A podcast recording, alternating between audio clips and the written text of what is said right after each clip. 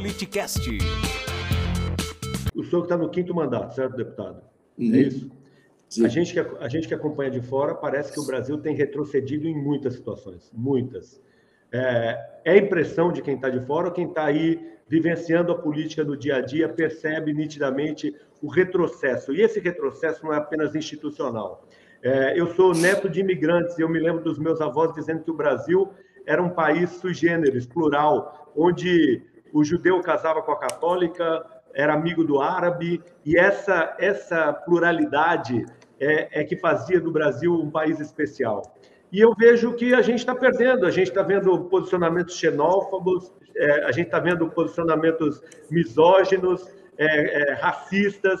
Eu vejo tudo, todo esse retrocesso começou no governo Bolsonaro. Estou enganado o senhor que vive na política no dia a dia é, tem percebido isso também, deputado? Ou seja, ao invés da gente vivenciar esse futuro, a gente tem é, é visto alguns retrocessos. É, eu, eu vou dizer para você, eu entrei, eu entrei como deputado no, no primeiro mandato, no primeiro mandato eu obtive em 2002 e entrei no primeiro governo do Lula.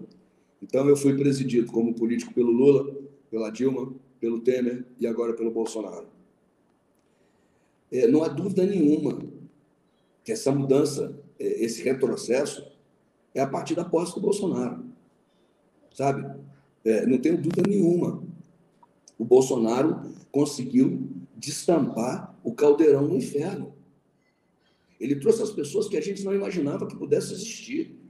Aquele camarada da Fundação Palmares, que eu não, não quero nem falar o nome, aquele que é o presidente da Fundação Palmares, que, que fala que a escravidão foi benéfica para o Brasil, entendeu? Ele trouxe um Weintraub, que é completamente pirado.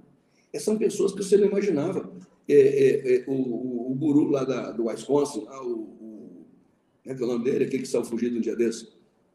Veio aqui para tratar, não tem seguro social nos Estados ah, Unidos, veio tratar no SUS aqui no Brasil. O grande, o grande guru deles, né? É. Olavo de Carvalho. É, Olavo de Carvalho. O Olavo, é, é, é sabe, eu são pessoas assim. Como é que você imagina que alguém dessa. Exista ainda uma pessoa assim no mundo? Entendeu? Eu, eu entrevistei aqui o padre Luizinho do Sertão do Pajeú, lá de Pernambuco, e ele diz, ele, eu lembrei dessa frase agora que o senhor falou, me recusa a dizer o nome dele. Ele se recusava a dizer o nome de todos eles, inclusive do presidente da República. Ele dizia que isso era uma pilhéria. É, e é uma expressão que eu confesso eu não conhecia, pilhéria. Não sei se em Minas Gerais. Gozação. É, gozação. Ele falou que é, seria uma pilhéria ele falar alguma coisa, usar, é, repetir o nome do presidente da República, porque disse ele que o Brasil está sendo é, governado por uma corja que está sangrando o país. Uma é frase bastante forte, mas que reflete bastante a realidade. Né? Oh, mas, mas, ele falou com, com a propriedade de quem sabe quem está vendo. Porque, na verdade, é isso.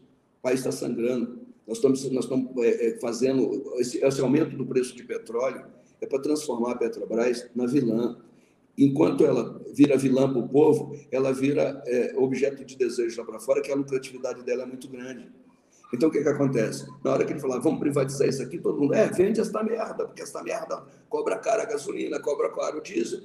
Ele está ele, ele tá desqualificando a Petrobras para vender. Vender o nosso maior ativo. Não se construiu nada. Aliás, há muitos anos os governos do Brasil não constroem.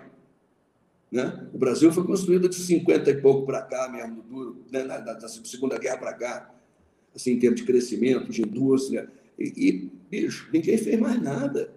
Assim, mais nada que pudesse ser tão relevante. E agora o que, a gente faz? Vende. Tem um, um, um, livro de autoajuda aí, não sei se você conhece, Pai Rico, Pai, é, é Pai, Rico, Pai Pobre, não sei se você já viu, que é um livro que, que, que ensina atitudes. E é mais ou menos isso, sabe? Nós tivemos os, os nossos antepassados trabalhadores e parece que a nossa turma agora são os nobres e no futuro seremos os pobres mesmo, de verdade, como nação completa.